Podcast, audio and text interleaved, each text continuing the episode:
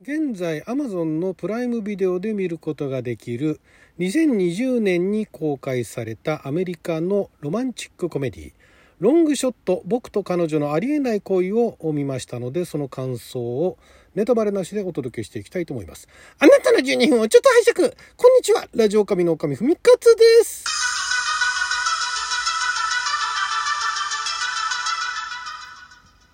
映画トークでございますがなんかここのとこね立て続けに映画トーク。まあ映画館には行ってないんですけども、えー、ビデオオンデマンドでね何本か見ておりますけれども、えー、この作品、まあ、これもねたまたまですねなんかあのアマプラ見てたらあこんなのやってんだと思ってなんかねあの別のものを検索してる時にたまたまこれがヒットしてで Amazon ではいつから配信されてるのか知りませんけれども日本でも2020年の1月に公開されたアメリカでは2019年ですね、え、の5月に公開された作品で、えー、全くノーマークでしたけれども現代がロングショットとでこのロングショットっていうタイトルは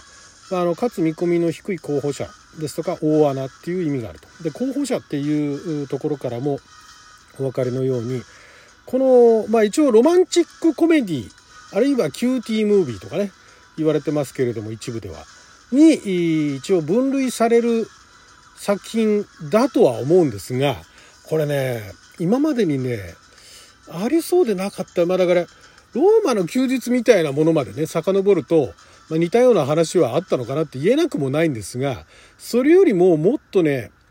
えー、ポリティカルな部分はポリティカルな部分で結構なんかあのロマンチックコメディばりにそんなに深く見せてないようでいて結構ちょいちょいそのアメリカのねその政治絡みの話っていうのをまぶしてんですよ。そのまぶし方がうまいなっていうのとでその体でロマンチックコメディででその女性の国務長官ですね、えー、 Secretary of the State かな？あ国務長官ですね、えー、とあとはそのジャーナリストの男性だからこの「僕と彼女のありえない恋」っていう放題の時点で、まあ、これもともとそのタイトルもこの男性側のそのジャーナリストのえー、フラスキー、えー、フレッド・フラスキーというキャラクターの名前からフラスキーというタイトルで最初は制作してたんですね。なんだけれども途中でそのロングショットということでまあどちらかというと一見その男性目線的なその男性うらつの上がらない。でもまあ優秀。パッと見はなんかもうなんかもっさりとしたね。なんかあの匂ってくるんじゃないかみたいな感じの男なんだけれども、まあ、それをセスローゲンが見事に演じてるんですけれども。なんだけれどもすごい切れ者で、えー、まあできる男だと。まあ、ただ正確にも難ありみたいなところもあったりとかしてでそれがその昔あのベビーシッターだったあ国務長官今や国務長官になっているというその女性が、まあ、初恋ではないんだけれども昔好きだったと。でそれにまああることがあってまた再会するんですね。で再会した時っていうのもまたいろいろなタイミングで再会をしてでまああることがきっかけで、えー、その国務長官のその演説のスピーチの記事を書くと、えー、スピーチ原稿ですね。スピーチ原稿を書くっていうことになっていってと。で、まあ、僕と彼女のありえない恋っていう放題でね、まあ、半分ネタバレしてるようなもんですけれども、まあ、その2人のロマンチックなコメディーな作品なわけですよ。でそこら辺これねまああの日本では1月に公開されてジェーン・スーさんが大絶賛されてるらしいんですが、まあ、海外でも批評家には結構あの評判は良くて、まあ、そんなにあの点数は高くないんですけれども結構評判良くてで、まあ、今までのそのロマンチックコメディ的なねものからちょっとまたあのフォーマットはまそれに近いんだけれどもそのフォーマットを使って結構社会風刺とまでは言いませんけれども、まあ、コメディの体裁でで、ロマンチック、それこそロマンチックコメディの最終的には、まあ、ラブストーリーの体裁なんだけれども、そのラブストーリーの体裁をうまく利用して、結構その現在の、まあだから2019年当時のね、そのアメリカの 政治に対しての言いたいことをバカすか言ってるみたいなところがあって、そこがね、うまいなっていうか、で、このね、監督をやられてるジョナサン・レビンさんっていうのが、えー、有名なとこだと、えー、最近だとなんだろうな、ウォームボディーズね、あの、ゾンビがなんだか知んないけど、あの、意識があって、で、あの、人間の、人間の女の子に恋しちゃうみたいなね、いうのありましたけど、まあ、あれも面白かったですけどね。あれのあの、監督、脚色をやられてみたりだとか、あと、50-50っていう、これは、これもコメディか。50-50っていう作品だとか、あとは最近だと、クレイジーバカンスついてない女たちの南国旅行。だからこんな放題がつくような まあコメディ作品ですよね。が、あの、主に、えー、得意としている監督なんですけれども、で、この脚本を書かれてるのが、えー、一人がですね、えー、まあ、共同脚本なんですけど、一人がリズ・ハンナさんって言って、えー、この前に、え書かれてたのが、現代がザ・ポスト、放題がペンタゴン・ペーパーズ、最高機密文書。この、脚本を書かれていて、で、もう一人が、えー、ダン・スターリングさんって言って、ダン・スターリングさんは、ドラマでジオフィスだとか、アメリカ版のね、ジオフィスだとか、あとは、あキッチンコンフィネンシャルだとか、サウスパークだとか、そういったところの、えー、脚本書かれてるんですけども、映画は、えー、ご存知でしょうかね、日本ではこれ、なんか見る、なんか見られるのかな。あの、一頃北朝鮮のね、えー、激鱗に触れて、公開ができなかったっていう作品が、まあ、結果公開したんですけども、アメリカの一部の劇場と、あと配信でね、っていうあの、ザ・インタビューの脚本を書いた方なんですね。で、まあ、それ以外は、まあ、コメディが多いんですけど、だから、まあ、コメディ要素と、そう、社会的な要素と、で、あと、まあ、リズ・ハンナさんのそういう、なんていうんですかね、その政治に関わるとか、アメリカのね、そういう政府に関わるようなところっていうのが、得意な人たちが、ロマンチックコメディの台本、脚本書いたっていうね、そこが面白いですよね。ジョナサン・レビンさんも、まあ、ロマンチックコメディに近いものは、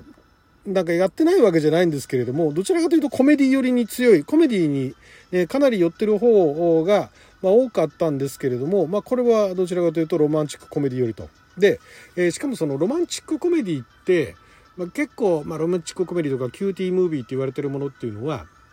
基本女性が主人公ですと。で、まあ、そこにあの白馬の王子様じゃないけれどもなんかそういうのがやってきてみたいなのが昔のやつですよね。でだんだんその、まあ、お互い水が水と油みたいな関係だったのがなんかあってみたいなっていうのがあってその相手の男性っていうののキャラクターもいろんなねだから女性側が、まあ、なんかリッチだったりだとか、えー、まあ、ハイエグゼクティブだったりだとか、だから会社では結構高い地位にあって、男性の方がそうでもないみたいなとか、いうのもちらほらあったんですが、これ究極ですよね。政府の、ね、政府の長官と、女性長官と、えー、ジャーナリストっていうね。しかも、なんかもう、ほぼフリーに近いようなジャーナリストなわけですよ。っていうその組み合わせで、しかも、演じてるのが、その、国務長官演じてるのがシャーリーズ・セロンですよ。シャーリーズ・セロンさんってね、個人的には女優さんとしてすごい好きな女優さんなんですが、で、すごい実力派でもあるのにもかかわらず、そのまあ美しさだとかそういったようなところ、結構何でもできちゃうところがあって、あんまりね、あの、シャーリーズ・セロンさん、えー、結構使われ方が、ね、またそういう役みたいな。だから最近だとあれがまだ良かったですよね。あの、なんだっけ。あの、オースト、オーストラリアの、えー、なんだっけ、忘れちゃったな。あの V8、V8 のね、あの、怒りのデスロードね、マッドマックスか。マッドマックスの、あれがまあ、ちょっと最近では、まあまあ、当たり役だったのかなっていう感じはしますけれども、シャーリーズ・セロさんね、本当にね、この方ね、個人的にはもったいない、いつももったいないなと思いながら見ていたんですけれども、本当にね、結構何でもやっちゃうんですよ。怖い役から、クールな役から結構コメディな役で、今回ね、コメディ、コメディな役だったんですよね。そう、だからかっこいい女性の役みたいなものが多かったんですけれども、まあコメディよりそのロマンチックコメディで、なおかつ、えー、そのなんか国務長官っていう役回りというのは非常に似合っていて、で、すごいもうハマり役かなというところで、そこがね、良かったですね。だからシャーリーズ・セロンさんが、まあでも今シャーリーズ・セロンさんがおいくつ？もう結構いいお年なんじゃないですか？シャーリーズさんもう46ですよね。46だから2019年の段階でも44でしょ？かっこいいっすよ。めっちゃかっこいい。かっこいいし、チャーミングだし、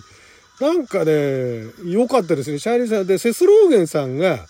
ね、えー、出られてるってことは、まあ、一応制作にね、シャーリーズ・セロンさんもセスローゲンさんもあの関わってますけれども、これセスローゲンさんが監督とか脚本関わってんのかなと思ったら、実はそうではない。もうセスローゲンさん完全に役者としてね、俳優として参加されてて、そこも良かったかなと。セスローゲンさんが脚本とかにタッチするとすぐ下品な方向に行ってね。それはそれでいいんですけども、結構下ネタ好きな人で、下ネタっても微量なネタですよね。エッチなネタっていうよりかは微量なネタが好きなっていう印象があるんですけれども、今回はそこだから抑えめなんですよ。抑えめで、すごいあの、ポイントポイント、要所要所で、うまいところで出してくるっていう。だからこの、監督とか、まあ、脚本の人のそのセスローゲンさんの扱い方のうまさみたいなところもあるのかなというところで、すごいね、あの、今の時代に合っている、その多様性だとかね、多様性っていうのも言われても結構長いですけどね、10年。20年は大げさか。でもまあ10年以上も多様性の話ってね、海外の方も含めてされてますけれども、かなりこの今の時代に即したあロマンチックコメディなのかなということで、そのロマンチックコメディ、私結構好きでいろいろ見てるんですが、そういうそのロマンチックコメディ映画が好きな人にとっても、ちょっと新鮮味があって面白かったですし、で、本当にね、あの、ロマンチックコメディだっていうの分かってるから、これま最後二人結ばれるんでしょとか思ってんだけども、結構途中途中でこれやばくねっていうところがあって、ドキドキしながら見ることができましたね。そこも良かったですね。えー、なにこれどうなっちゃうの？本当どうなっちゃうの？この二人だし、この流れだったら、えー、なんかもしかしてみたいなところもいろいろ考えさせられて、非常に良かったですね。このタイトルがちょっとね、僕と彼女のありえない恋みたいなね、いうところで、まあまあそれはね、まあいいんですけども、なかなかあの、面白いあのまあ頭空っぽにして見られる映画でもあるし非常にあの考えさせられる部分もあるしいい映画だなという感じでしたので、まあ、今 Amazon プライムでね配信してますんでよかったら見てみてください。はいということで12分間の貴重なお時間いただきありがとうございました。それじゃあまた。